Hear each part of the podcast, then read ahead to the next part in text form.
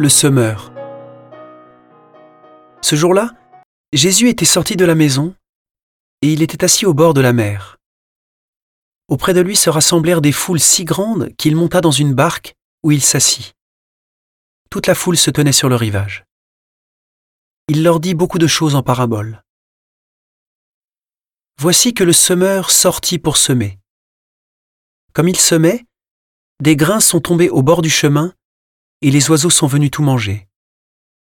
D'autres sont tombés sur le sol pierreux, où il n'avait pas beaucoup de terre. Ils ont levé aussitôt, parce que la terre était peu profonde.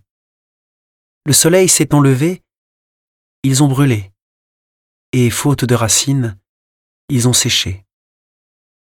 D'autres sont tombés dans les ronces, les ronces ont poussé et les ont étouffés.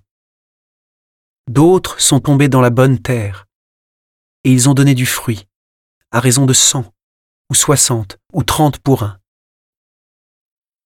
Celui qui a des oreilles, qu'il entende. Les disciples s'approchèrent de Jésus et lui dirent Pourquoi leur parles-tu en parabole? Il leur répondit À vous, il est donné de connaître les mystères du royaume des cieux.